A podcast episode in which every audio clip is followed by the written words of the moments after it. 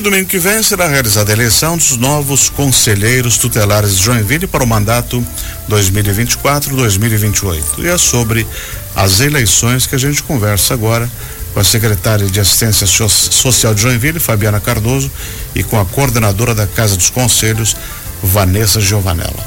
Bom dia, secretária. Bom dia, bom dia a todos. Sempre muito bom estar aqui com vocês. Seja bem-vinda. Você também, Giovana, Vanessa Giovanella, coordenadora da Casa dos Conselhos. Tudo bom em ordem? Dia, tudo em ordem. Tudo preparado para a eleição? Tudo preparado. Então tá bom.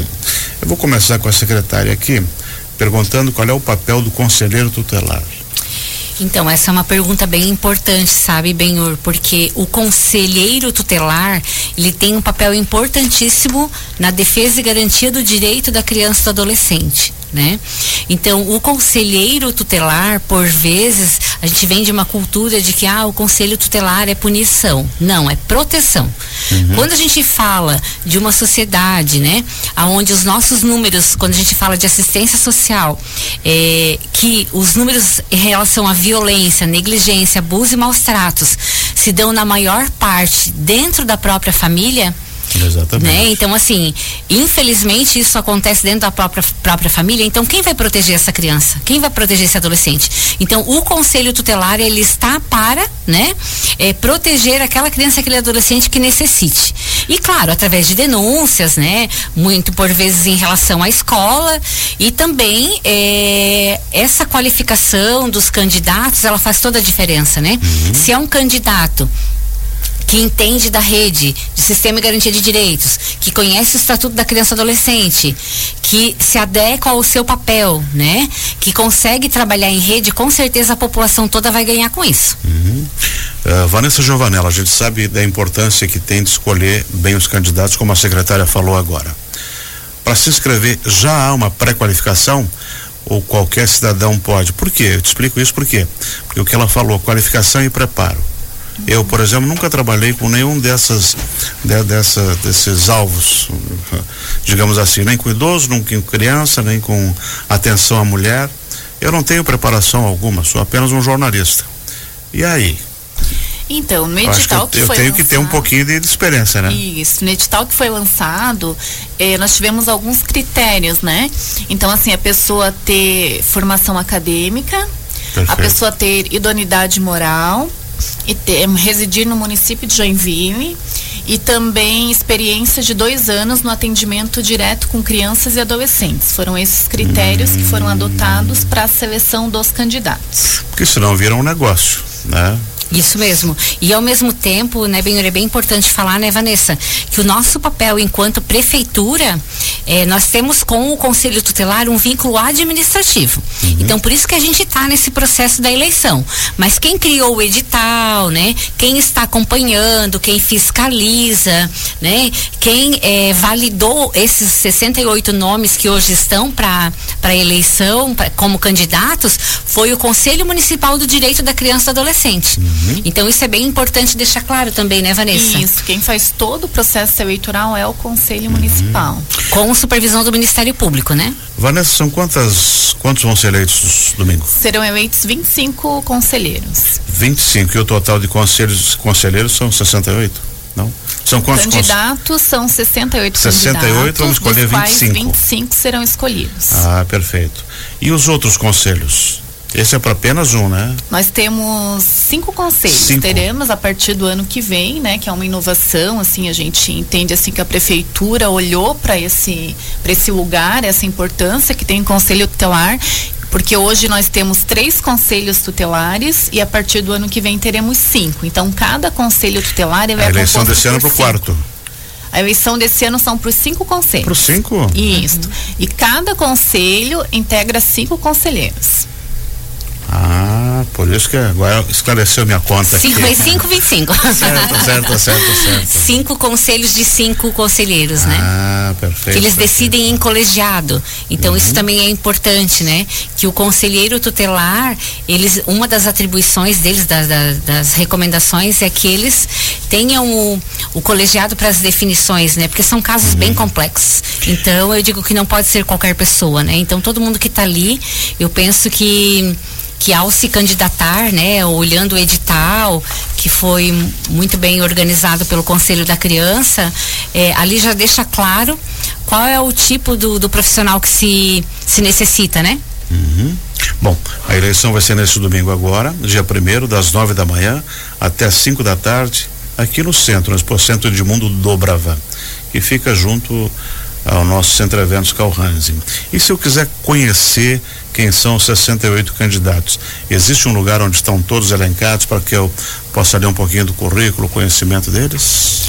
Então, nós temos né, um, no site da prefeitura Uhum. É, um espaço onde está né, a eleição do Conselho Tutelar e todas as definições, as resoluções, a publicação do, no, do número dos candidatos, o nome, tá tudo está nesse site. Uhum. E o que é legal também, né, Vanessa, de comentar, é porque é uma eleição, né? Assim como sim, dos vereadores, sim. do presidente, do prefeito. Então, os candidatos, eles fizeram campanha.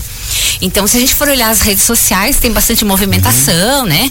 De, de alguns deles expondo a sua proposta de trabalho, currículo, qualificação, experiência. Então, também é uma possibilidade de estar atento, né? Uhum. Que está sendo bem divulgado, assim. Mas como eleição, certamente na urna vai estar o nome de todos lá, né? Claro, Exatamente. sim. Então, até bem importante, né, ressaltar que no dia das 9 às 5 horas, as urnas, assim como numa eleição normal, né, de praxe, as urnas estarão é, expostas aqui. Nós uhum. teremos 51 urnas. Quem decide isso é o Tribunal Eleitoral, que acaba mandando para nós, né? Então, vai ter mesário, como numa eleição normal. E nós vamos estar ali num grupo, o Conselho da Criança, na verdade, conduzindo, por exemplo, se alguém fizer boca de urna, né? Então, a mesma regra para uma eleição onde você não pode, por exemplo, pegar um ônibus de um determinado bairro e trazer todo mundo para votar em mim, por exemplo. Uhum. Não pode, né? Então, essas pessoas, elas é podem. Crime eleitoral. Isso uhum. mesmo. Então, e aí quem vai fiscalizar e monitorar isso é o Conselho Municipal de Direito da Criança e Adolescente, através da sua comissão eleitoral. Então, por exemplo, eu vou estar trabalhando ali, a Vanessa, mas não somos nós que decidimos, né, Vanessa? Exatamente. Então, assim, ó, quem vai conduzir todos esses processos de denúncia, por exemplo, é a comissão eleitoral do Conselho da Criança e Adolescente. Uhum. Mas em geral, assim, a prefeitura, nós como organização Sim. também desse da estrutura, de fornecimento da estrutura, a gente também teve contato com a polícia militar, guarda municipal, para ter o amparo também de fazer abordagem nesses casos de, de alguma irregularidade eleitoral, né? De uhum. puxar candidatos, trazer ônibus, enfim. O, o cidadão que vai lá votar, ele vai escolher quantos nomes? Ele vai escolher um candidato. Um candidato. Independente da região que ele mora, ele pode escolher o candidato de uma outra região ou da própria região uhum. que ele mora. Então, assim, é, a votação é para um candidato. Então, grosso modo, os 25 mais votados. Isso mesmo. E como é que vai ser distribuído entre os cinco conselhos? É que há o, a inscrição dos conselheiros no ah, edital já, já vinha se isso para tal coisa. Isso, ah, então perfeito. foi dividido região 1, 2, 3, 4 e 5. E aí né? é, é, é georreferenciado Isso mesmo, ah, isso mesmo. Perfeito. Então o que acontece? Foi feito todo um estudo, né, entre a secretaria e o Conselho de Direito da Criança e Adolescente sobre os territórios de abrangência ao qual esses conselheiros irão atuar. Uhum. Então eu, Fabiana, me candidatei para o Conselho 5 que pega lá Aventureiro, Comazes, Pinheiro, Jardim Liriu, Jardim Paraíso e Vila Cubatão, uhum. né? Então, nesse Conselho Tutelar 5, por exemplo, nós tivemos 17 candidatos. Então, essa população, né? É, desses 17, cinco vão entrar. Uhum. Mas a gente teve, por exemplo, um outro conselho aqui, o Conselho Tutelar 3, né? Nós tivemos seis candidatos. Então, só um não vai entrar.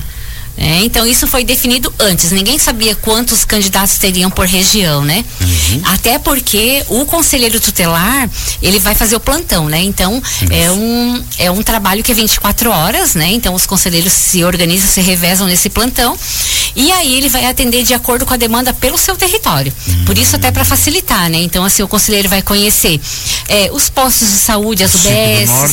Isso, 5 do Norte, por exemplo, ele tem a obrigação de conhecer a Carrede. Quais são uhum. as escolas do estado, do município, né? Então, os centros de educação infantil, a UBS, então todo esse sistema de garantia de direito para essa criança, para esse adolescente. E saber onde, onde recorrer também rapidamente. Isso né? mesmo. Né? Exatamente. Uhum.